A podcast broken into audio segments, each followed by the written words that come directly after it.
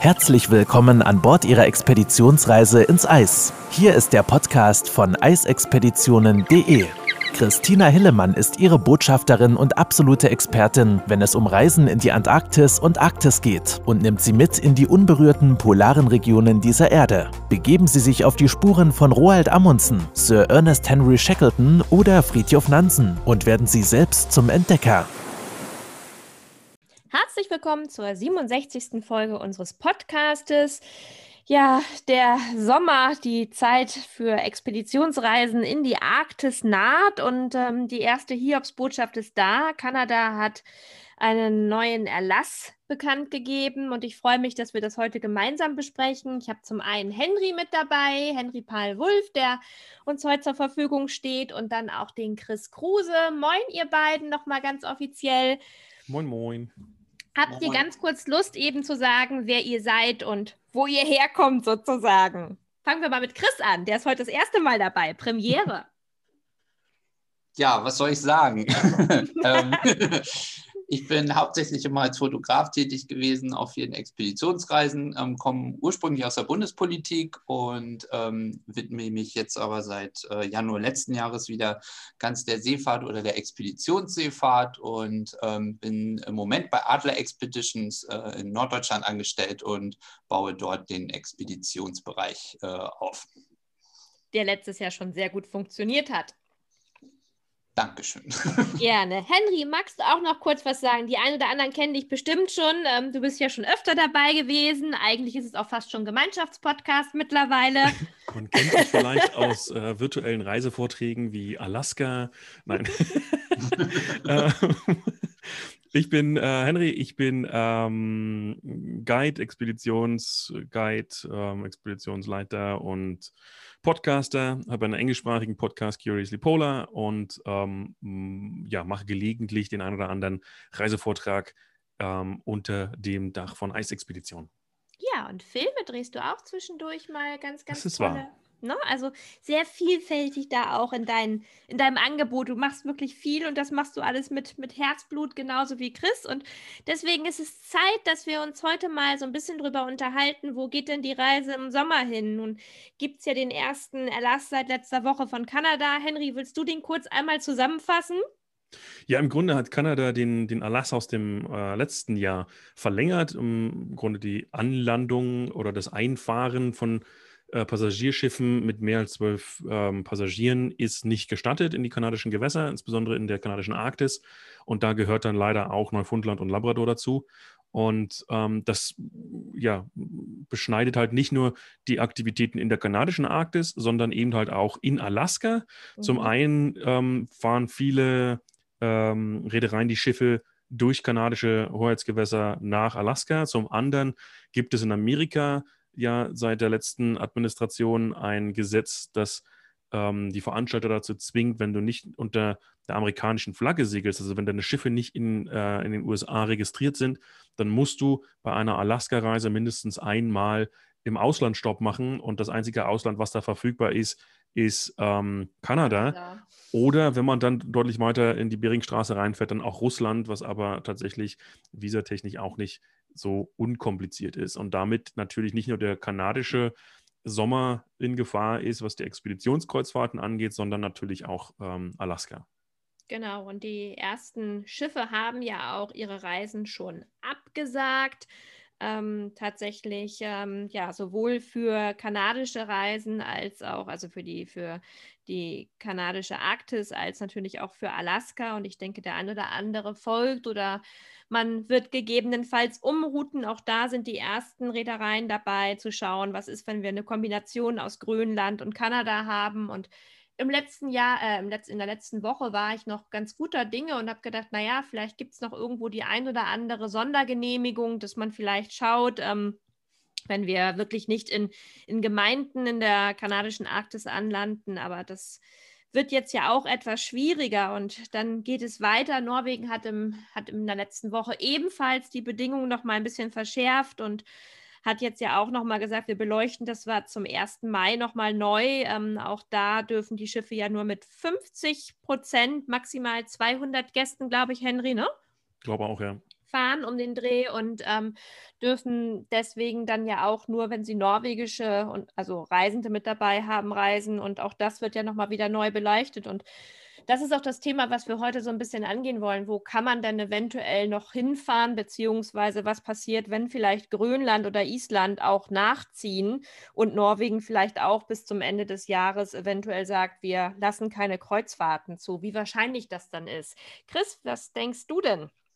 Ja, also Norwegen hat mich ähm, eigentlich nicht wirklich erstaunt. Ich habe im letzten Jahr als Flottenchef für eine norwegische Reederei gearbeitet und ähm, wir haben da auch sechs Schiffe am Laufen gehabt und ähm, wir hatten natürlich diese Probleme im vergangenen Jahr auch schon. Ähm, wir wussten dann auch nicht, was wir mit unseren Schiffen machen sollten. Unsere Charterkunden, die mit den Schiffen sonst in Norwegen und in Svalbard unterwegs sind, hatten natürlich die gleichen Probleme und ähm, so sind wir natürlich auch zu den Nordsee-Expeditionen äh, gekommen, die wir dann aus der Not heraus ins Leben gerufen haben. Das hat dann super funktioniert. Aber ähm, ich habe im letzten Frühjahr in Norwegen gelebt, also in Tromsø oben in Nordnorwegen und die Norweger haben diese ganze Corona-Situation aus meiner Sicht auch besser gemeistert als die Deutschen. Sie sind aber auch strenger gewesen. Das muss man einfach sagen. Norwegen hat schneller reagiert und strenger reagiert. Ähm, es wurden gleich sozusagen ähm, innernorwegische Reisebeschränkungen in Kraft gerufen. Das heißt, wenn man von einer Kommune in eine andere Kommune gefahren ist, wurde man behandelt, als ob man aus dem Risikogebiet, aus dem Ausland kommt. Und anders als in Deutschland hat Norwegen das sehr, sehr streng kontrolliert. Also als ich ausgereist bin aus Norwegen, das war dann Anfang April, mhm. ähm, da war es so, dass am Flughafen tatsächlich zwei Ärzte und drei Krankenschwestern standen, die die wenigen Leute, die sich dann überhaupt noch bewegt haben, die Norweger waren auch sehr diszipliniert in meiner Wahrnehmung, äh, wirklich kontrolliert haben. Die mussten Fragebogen ausfüllen, es wurde Temperatur gemessen und dann wurde kontrolliert, ob man auch tatsächlich einen Ort hat, wo man seine Quarantäne ordentlich durchführen kann. Das heißt, wenn ich jetzt von den Lofoten zum Beispiel oder von Oslo nach Tromsø geflogen bin, dann musste ich in Tromsø nachweisen, dass ich eine geeignete Quarantäneunterkunft habe und ähm, dass ich mit Essen versorgt werde, ohne Kontakt nach draußen zu haben. Und wer das nicht nachweisen konnte, wurde von der norwegischen Polizei direkt in ein Quarantänehotel gebracht, wo man dann 14 Tage lang versorgt wurde auf eigene Kosten. Also ich will nur sagen, Norwegen ist ähm, strenger gewesen mit, dem, mit dieser Strenge, aber auch sehr erfolgreich. Und deswegen überrascht mich auch nicht, ähm, dass jetzt äh, diese Regelung gekommen ist, nochmal für dieses Jahr. Ähm, weil ich glaube, auch dieser Rückhalt in der eigenen Bevölkerung für diese strengen Maßnahmen sinkt, wenn man offene Grenzen hat und das Virus von draußen ständig neu reingetragen wird. Und ähm, das sehen wir auch hier in Deutschland, dass es Diskussionen darüber gibt. Und deswegen kann ich das schon nachvollziehen. Die Regelung ist momentan so, ähm, 200 Personen habt ihr völlig richtig gesagt, aber diese 200 Personen schließen Crew mit ein. Also auf mhm. dem Schiff dürfen Crew und Passagiere maximal 200 Personen ergeben. Und das senkt dann die Zahl der Passagiere auf jeden Fall auch nochmal. Zudem sind Landgänge für Schiffe dann völlig untersagt. Und ähm, das heißt, eventuell kann es nochmal ein Angebot geben, so wie Hurtigruten das zum Beispiel im vergangenen Jahr von Hamburg versucht hat, ähm, dass man sagt, man fährt mit Schiffen die Küste entlang, aber man hat halt kein ähm, Land auf dem Halt, sondern man fährt einfach nur und gegebenenfalls weiß ich nicht, wie das denn dieses Jahr ist, ob das nochmal gesetzlich genauer geregelt wird, aber im letzten Jahr konnte man ja wenigstens mit den Zodiacs dann noch ums Schiff fahren. Ähm, ob das dann noch möglich ist, weiß ich nicht so genau. Ähm, vielleicht sollte man das aber auch einfach respektieren, was Norwegen da entschieden hat und sollte auf solche Angebote einfach verzichten. Ähm, vielleicht ist das einfach jetzt die Zeit nicht dafür, sowas zu machen. So. Ja, man muss natürlich gucken. Ne? Also gut, auf der einen Seite ähm, stirbt natürlich so ein bisschen die Hoffnung zuletzt, gar keine Frage. Ähm, wir hatten ursprünglich immer noch die, den, den ersten Sechsten, dass es dann vielleicht wieder losgehen darf, aber ähm, tatsächlich canceln sich oder äh, nicht, also ja, deutet sich ja so ein bisschen ab in den letzten ein, zwei Tagen, dass es vielleicht doch in eine andere Richtung geht.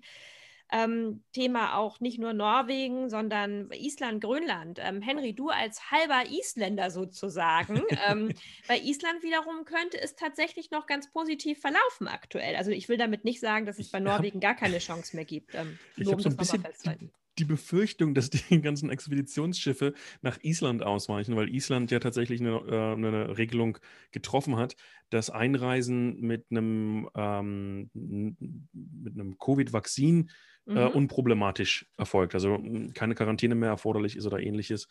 Ähm, das ist natürlich eine, eine, schöne Alternative. Also ich, ich, sehe, dass da dieses Jahr mit Sicherheit mehr ähm, Umrundung, Island-Umrundung angeboten werden als in, in den letzten Jahren. Schle schlecht, weil es tatsächlich wenn äh, sich die, äh, die Befürchtung für Norwegen bewahrheiten wird, dass tatsächlich diese Ausnahmeregelungen bis zum Dezember verlängert werden, dann gibt es halt auch in Spitzbergen ähm, nicht viel Alternativen und dann ist Island tatsächlich ähm, eine Alternative. Grönland ist bei mir mit einem ganz, ganz großen Fragezeichen versehen. Grönland hat ja eine ähnliche Situation von der Logistik, von der Infrastruktur wie äh, die arktische, arktischen Regionen in Kanada.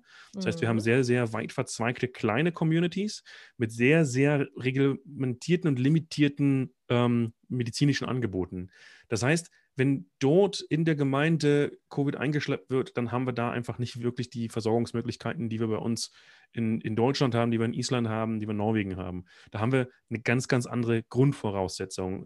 Da, deswegen gehe ich fest davon aus, dass Grönland dem kanadischen Beispiel hier folgen wird und zumindest Anlandung in den Gemeinden ähm, verbieten wird. Ich hoffe aber inständig darauf, dass sie die Expeditionsreisen mit Anlandung in unbewohntem Gebiet ermöglichen. Mhm. Das ist trotzdem ein großer finanziell, äh, finanzieller Verlust für die Gemeinden natürlich, aber ähm, würde zumindest trotzdem die Destination offen halten. Ja, absolut, da bin ich bei dir. Nur tatsächlich, wenn es dann wirklich aufs Impfen hinauslaufen ähm, würde, also dass man nur reisen kann, auch in den Sommermonaten schon, wenn man geimpft ist. Chris, da bist du ja der richtige Ansprechpartner, wenn ich so an deine vorherige berufliche Laufbahn ähm, denke, bist du denn der Meinung, dass wir im Sommer wirklich schon die Möglichkeit haben, also wir ja sowieso nicht, man hat uns ja schon gesagt, ich glaube, vor September wird das nichts, aber wie siehst du das dann allgemein, wenn wir mal an die EU denken? Glaubst du, alle sind bis dahin oder können schon geimpft werden oder die Möglichkeit besteht? Macht das Sinn? Ja, das ist eine, eine, tatsächlich schwierige Frage. Also ich habe ja für unseren Gesundheitsminister Jens Spahn gearbeitet als persönlicher Referent und danach auch zehn Jahre in der Pharmaindustrie, äh, hauptsächlich in der politischen Beratung oder strategischen Beratung. Aber ähm, dieses Impfthema ist tatsächlich sehr, sehr spannend, ähm, gerade in Deutschland. Ähm, für die EU das zu beantworten, ist ähm, noch schwieriger, weil äh, tatsächlich äh, viele Länder jetzt aussterben, auch aus äh, der äh, gemeinsamen Strategie, die ähm, die EU versucht hat, da ähm, aufzusetzen. Ähm, für Deutschland würde ich sagen, sehe ich tatsächlich so, dass wir, ähm, so wie die Kanzlerin das aussieht, dass wir den Deutschen ein Impfangebot bis Ende Sommer machen können. Ähm, das liegt einfach darin begründet, dass wir die Verträge oder die, die EU hat die Verträge schlecht gemacht mit den Pharmaherstellern. Natürlich wusste man, dass es eine Knappheit gibt und natürlich reicht es dann nicht, eine gewisse äh, Anzahl von Dosen zu bestellen für das kommende Jahr, sondern man hätte in der Bestellung halt auch verankern müssen, dass die ersten Chargen dann auch an die EU gehen oder dass äh, gewisse Chargen bis zu gewissen Daten geliefert werden müssen, soweit die Zulassung zu einem gewissen Zeitpunkt erfolgt. Ähm, das ist vertraglich schlecht geregelt, deswegen haben wir jetzt äh, Impfstoffmangel hier in der EU und in Deutschland äh, auch ganz besonders. Ähm, da ist aber viel Dynamik drin, deswegen ist es schwierig zu beantworten. Nach jetzigem Stand, äh, wenn wir mit den zugelassenen Impfstoffen, die wir jetzt haben, äh, rechnen, dann wird es mindestens bis Ende Sommer dauern, bis das Angebot gemacht werden kann. Das heißt, ich rechne eigentlich nicht damit, dass wir vor Oktober, November wirklich die ähm, Bevölkerung durchgeimpft haben, die impfwillig ist, äh, sage ich mal so. Ähm, aber Dynamik ist drin durch andere Impfstoffe, die noch keine Zulassung haben und äh, durch Impfstoffe, die im Ausland zugelassen sind, die aber noch keine EU-Zulassung beantragt haben. Dazu gehört der äh, Impfstoff aus China und wir haben einen Impfstoff, diesen äh, Sputnik äh, 5, glaube ich, heißt er, aus Russland, mhm. ähm, der ja auch von einigen osteuropäischen Ländern jetzt ähm, an der EU vorbei sozusagen eingekauft und zugelassen wird. Ja. Ähm, von daher ist kann es sein, dass in einigen in Ländern. Rumänien ist so ein bisschen hm? im Gespräch auch Lizenz, äh, also ähm, Vakzine in, in, Lizenz herzustellen. Das ja, kommt, kommt auch noch dazu. Genau, also da muss man auch wieder unterscheiden, auch das ist äh, super komplex. Also ähm, wir haben ja jetzt das erste Mal seit der Pandemie mRNA. Ähm, Impfstoffe, das ist eine komplett neue Art von Impfstoffen, die auch sehr, sehr schwierig zu produzieren ist. Der große Vorteil ist aber, dass sie ähm, schnell produziert werden können, während wir bei Vektorimpfstoffen, das äh, sind die vorherigen Generationen sozusagen, einen etwas aufwendigeren Prozess haben, der auch sehr lange dauert. Ähm, da ist ja, aus meiner Sicht ist das echt schwierig zu beantworten, was da passiert. Also die Lizenzherstellung klingt immer so einfach, so einfach umzusetzen ist sie aber nicht. Also mRNA-Wirkstoffe können wirklich nur in ganz besonderen Produktionsstätten produziert werden.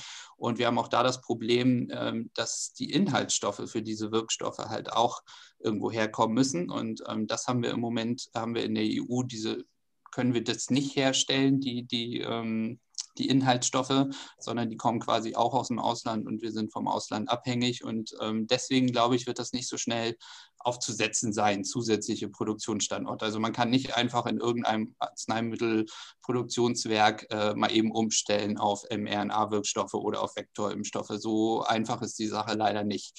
Ähm, ich rechne damit, dass wir die äh, Produktionskapazitäten ähm, erweitern können. Das wird aber ein bisschen Zeit in Anspruch nehmen. Und ähm, ich vermute, dass äh, dieser Vorteil erst ab Herbst diesen Jahres ziehen wird, vorher nicht. Der, es ist sehr aufwendig, auch so eine Produktionsstätte abnehmen zu lassen, um die Sicherheit äh, da äh, zu garantieren. Und deswegen, ich glaube, aus der Richtung wird zumindest bis Herbst, also für diese Arktis-Saison im Sommer, nicht viel Bewegung reinkommen. Mehr Bewegung, glaube ich, durch die Impfstoffe aus China und Russland, ähm, auf die vor allen Dingen osteuropäische Länder zugreifen wollen. Auch Deutschland ähm, hat ja, also Angela Merkel hat schon mit Putin darüber verhandelt. Mhm. Und ähm, wenn die Bereitschaft der Bevölkerung da ist und die Politik hier unter Druck kommt, diesen Impfstoff aus Russland hier auch zuzulassen, ähm, dann könnte noch mal ein bisschen Bewegung in der Richtung reinkommen. Zusätzliche Produktionsstätten wird erst ab Herbst diesen Jahres frühestens greifen und da keine große Auswirkung mehr auf diese Sommersaison haben. Ähm, darüber hinaus muss man natürlich sehen, ähm, auch welche Impfstoffe stehen zur Verfügung. Ähm, wenn ich jetzt an den AstraZeneca-Wirkstoff denke oder Impfstoff, der hat ja auch keine hundertprozentige Sicherheit. Also wie weit bringt uns das wirklich? Noch ist auch nicht geklärt, ob man trotz der Impfung weiterhin andere Leute anstecken kann. Also ich Ganz glaube, genau. diese Problematik wird sich tatsächlich erst lösen, wenn wir tatsächlich 60, 70 Prozent der Bevölkerung durchgeimpft haben. Ähm, dann werden hier Vorteile äh, sichtbar werden. Aber ich vermute, dass die Situation auf jeden Fall bis zum Ende dieser Sommersaison tatsächlich leider in Deutschland angespannt bleibt wie gesagt, ich kann mir vorstellen, dass es in anderen kleineren osteuropäischen Ländern vielleicht schneller vorangeht äh, mithilfe des chinesischen Impfstoffs oder des russischen ja. Impfstoffs, weil kleinere Bevölkerung und ähm, da ist mehr Impfstoff verfügbar derzeit und die könnten das Problem gegebenenfalls schneller lösen als wir. Und für die Tourismusindustrie ist natürlich auch äh, England jetzt ein leuchtendes Beispiel. Ähm, wenn die Briten jetzt schnell durch sind mit ihren Impfungen, und es wird sich jetzt auch relativ zeitnah herausstellen, ob man dann trotzdem weiter ansteckend ist oder nicht und ob dann mhm. die sogenannte Herdenimmunität eintritt. Ähm, dann kann es sein, dass der britische Markt dann schon wieder einen ganz guten Zugang zu Tourismusangeboten auch im Ausland hat. Bei uns sehe ich das eher so, dass die Deutschen sich ähm, wahrscheinlich tatsächlich auf äh, innerdeutsche Angebote konzentrieren müssen oder auf das, was an Alternativen geboten wird. Und da sehe ich das auch so wie Henry, ähm, bei Grönland muss man sich fragen, ob das wirklich Sinn macht. Ich weiß auch nicht genau, wie groß die politische Motivation der grönländischen Regierung ist, Kreuzfahrten zuzulassen, ähm, weil meines Wissens nach würden sie so nicht an den ähm, Expeditionsfahrten äh, verdienen. Also nee. der Verdienst kommt ja durch den Anlauf in den Kommunen zustande. Und wenn der wegfällt, weiß ich nicht, ob eine Motivation da ist, denn dieses Angebot zu erlauben. Ähm, Island sehe ich ähnlich. Island hat sich ja bisher ähm, ganz positiv verhalten, finde ich. Absolut. Ich finde, die haben äh, total lobenswerte Einreiseregelungen gemacht, die auch Sinn ergeben, die auch jeder verstehen kann und die meines Wissens nach auch sehr gut funktioniert haben. Und ähm, ich kann mir eigentlich schwerlich vorstellen, dass äh, Island sich von dem Weg abbringen lässt, weil er ja gut funktioniert hat. Und von daher sehe ich da auch keine, keinen politischen Druck daran, was zu ändern. Und ähm, das könnte tatsächlich dazu führen, dass dann mehr Schiffe in Island fahren. Und ich kann mir auch vorstellen, dass in Island gegebenenfalls auch Landgänge möglich sind. Das heißt, und wenn man Thema zum Beispiel sich auch ein bisschen befreit von, von, diesem, äh, von der Abhängigkeit von Vakzin und tatsächlich das Vakzin als eine von verschiedenen Maßnahmen äh, versteht, die man ergreifen kann, um tatsächlich Touren äh, durchzuführen, dann besteht in Island sicherlich auch die Möglichkeit, ähm, Gäste direkt vom Flughafen zum Schiff zu bringen, in, in, in einem Korridor, ja, ohne äh, Kontakt ähm, in, in, ins Land rein. Ähm, und das dann direkt tatsächlich aufs Schiff bringt. Also da, auch da kann ich mir Sonderregelungen in, in dem Bereich vorstellen, dass man da eben tatsächlich nicht nur auf Vakzinen äh, hinlegt, aber eben tatsächlich ähm, in Island wird sehr viel äh, auch darüber, nicht nur über die Hafengebühren, auch über die Lotsengebühren und so weiter äh, verdient. Also da gibt es eine, eine, Menge Möglichkeiten fürs, fürs Land tatsächlich Einnahmen zu generieren und die, die isländische Tourismusbranche hat wie alle anderen Tourismusbranchen natürlich auch ganz dramatisch äh, drunter gelitten oder leidet immer noch drunter. Ja, ich kenne äh, sehr viele Guides, die einfach in ihre alten Jobs äh, zurückkehren mussten, weil es halt einfach tatsächlich keinen Tourismus gab. Dann wurde kurz die Grenze wieder aufgemacht, äh, wurden kurz wieder Touristen ähm, erlaubt und dann gab es eben diese Quarantänezeit mit äh, den verpflichtenden PCR-Tests bei Einreise, die dann den gesamten Tourismus, der gerade wieder so ein bisschen ähm, ja aufgekommen ist, gleich wieder im, im, im Keim erstickt. Ja, ich kann mich noch an letztes Jahr erinnern. Ponant ist da ja unter anderem sehr vorbildlich unterwegs gewesen, hat tatsächlich auch noch Reisen mit Sondergenehmigung in Spitzbergen anbieten können und dann auch rund um Island. Ähm, Hapag-Lloyd hat, hat tolle Reisen angeboten, hier dann in der, in der Nordsee, Ostsee. Ja, Chris, ihr habt super spannende Reisen mit der Quest angeboten. Das war ein einzigartiges Erlebnis. Ich durfte ja nun beides mitmachen. Also einmal mit einer Gruppe auf, auf der Hanseatic Inspiration und davor schon in den Genuss kommen, mit dir mit einer kleinen Gruppe auf der Quest zu reisen. Und ja, Thema Glaskugel. Ich glaube, dass das, was wir aktuell alle nur machen können, weil wir alle nicht wissen, wie wird der Sommer aussehen. Man kann natürlich, so wie wir jetzt mal drüber ein bisschen spekulieren und gucken und Tendenzen besprechen. Letztendlich wird sich das hoffentlich alles in den nächsten Wochen aber entscheiden. Wir müssen einfach flexibel sein. Das ist ja das, was irgendwo auch Expeditionen ausmacht. Ähm, ja, nie ist die Route so, wie man sie sich gedacht hat. Und ich glaube ähm, tatsächlich, wenn man sich momentan so ein bisschen darauf einstellt und sagt, es kann sein, dass meine Reise wahrscheinlich nicht stattfindet nach Spitzbergen oder ja, nach Grönland vielleicht oder Island, ähm, dann sollte man sich darauf einstellen, was ist, wenn, wenn Plan A nicht funktioniert, ist Plan B vielleicht dann die Expedition in der Nordsee. Chris, ich glaube, ihr seid schon fleißig wieder am, am Prüfen und am Schauen, ob das umsetzbar ist wieder in diesem Jahr. Und da drücke ich euch ganz doll die Daumen, weil dann würde ich definitiv auch wieder mitfahren. ja, das ist super. Vielen, vielen Dank. Na, wir, uns hilft natürlich die Reisebeschränkung in. Ähm, dadurch, dass Schiffe vielleicht verfügbar wären, die sonst äh, gegebenenfalls in arktischen Gewässern unterwegs äh, gewesen wären. Ähm, also für uns, wir haben ja kein eigenes Schiff momentan und suchen nach einem und von daher spielt uns das äh, ein bisschen in die Hände ähm, auf Kosten von anderen Expeditionsanbietern. Das tut mir auch sehr leid. Ähm, was ich aber nochmal sagen wollte, ich habe das äh, vorhin vielleicht ein bisschen negativ gesagt. Ich glaube schon, dass man, ähm, also dass die Kunden oder die Gäste oder Expeditionsteilnehmer schon die Augen offen halten können nach Angeboten und vielleicht auch sogar buchen sollten, weil ich glaube, diese ganze Pandemie wird den ähm, wird kleinere Schiffe in Zukunft attraktiver machen als größere Schiffe. Also ich glaube, nach dieser Pandemie-Erfahrung wird es für Leute vielleicht auch erstmal ungewohnt oder schwer denkbar sein, auf ein Schiff mit 4.000, 6.000 Personen zu gehen, so wie man Absolut. das vorher gemacht hat.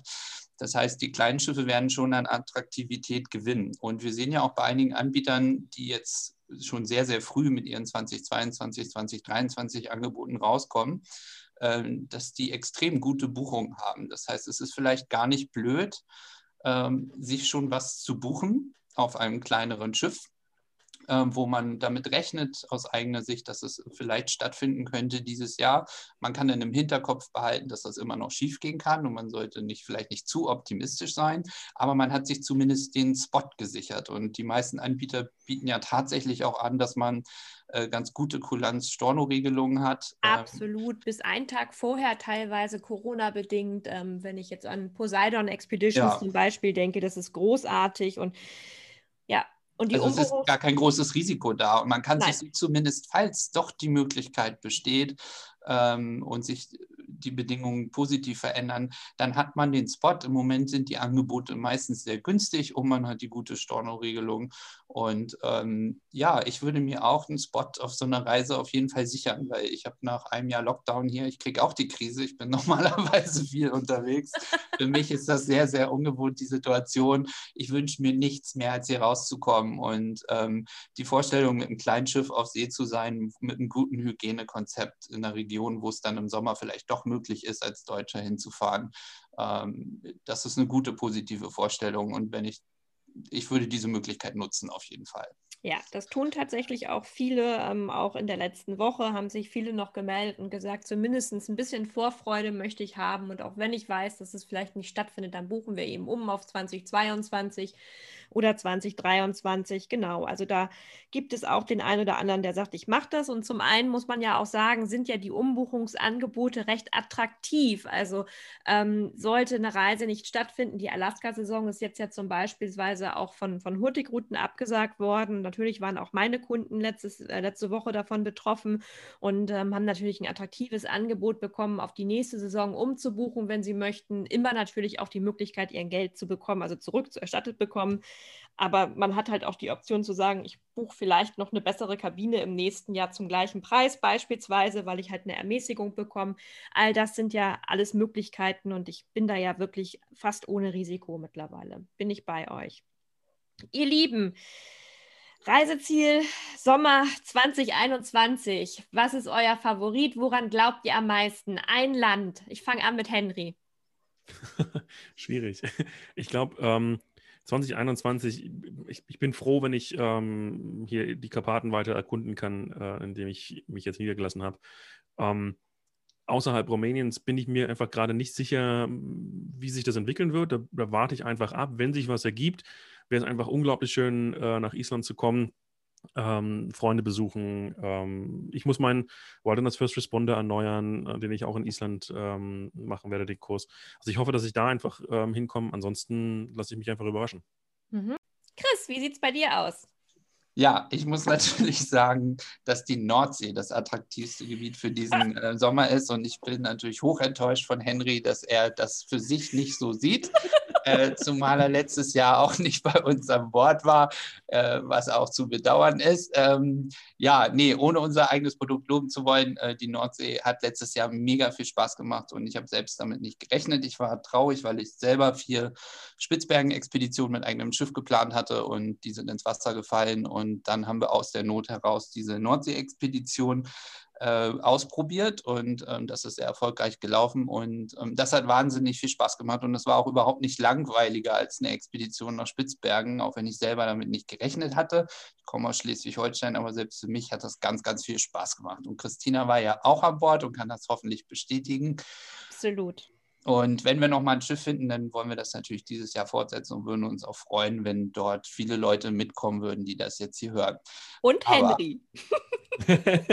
Aber, wir werden vielleicht nicht die einzige Möglichkeit sein. Ja, Henry muss auch unbedingt mit. Ähm, ich glaube schon, dass es auch andere Angebote gibt, die ähm, spannend sein können.